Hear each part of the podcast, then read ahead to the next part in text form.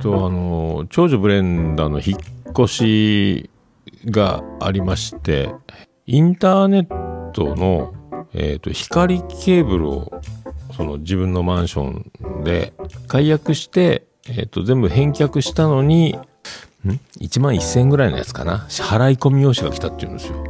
うん。で、うん。いや、返したのにってなって、で、私一人で行ってくるって話だったんですけど、あの、妻ジェニファーが、あの、お父さん、顔怖いんだから、ついてってあげなさいって言われて、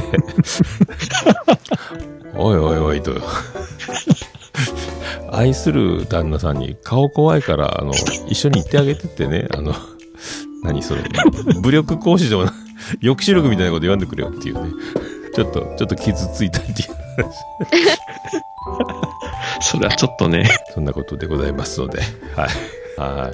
じゃあ、そう、いろいろありますので、お気をつけください。はいでは、また来週です。また来また来週。